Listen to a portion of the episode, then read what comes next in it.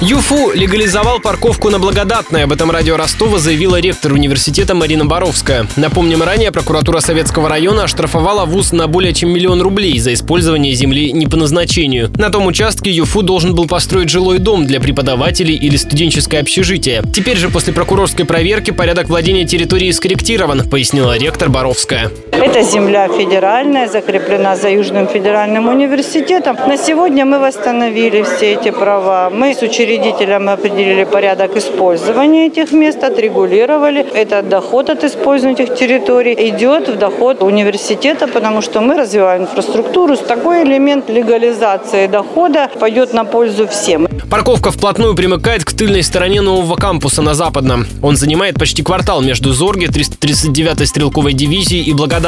Стоянка работает круглосуточно и вмещает около сотни машин. На Благодатной побывала корреспондент радио Ростова Мария Погребняк. Территория стоянки обнесена металлическим забором. На входе стоит будка сторожа. Мы пообщались под предлогом того, что вечером мне предстоит устроить на ночлег автомобилей иногородних гостей. Несмотря на выходной день, гипотетическое место для машины нашлось за 90 рублей в сутки. Сторож рассказал, что сейчас стоянка заполнена лишь отчасти, хотя минувшей осенью клиентов прибавилось. Около 10 автовладельцев стали постоянными клиентами после того, как пострадали от грабителей. Несколько иномарок лишились колес, фар и зеркал заднего вида. Максимальный ущерб составил 150 тысяч рублей. В том районе работают еще несколько платных стоянок, они также не пустуют. Причина в плотной жилой застройке в квадрате стачки Малиновского и 339-й дивизии. Только за последние пару лет там появились 7 многоэтажек. В узких проездах парковаться особенно негде. Жильцам новых высоток можно рассчитывать только на платные автостоянки.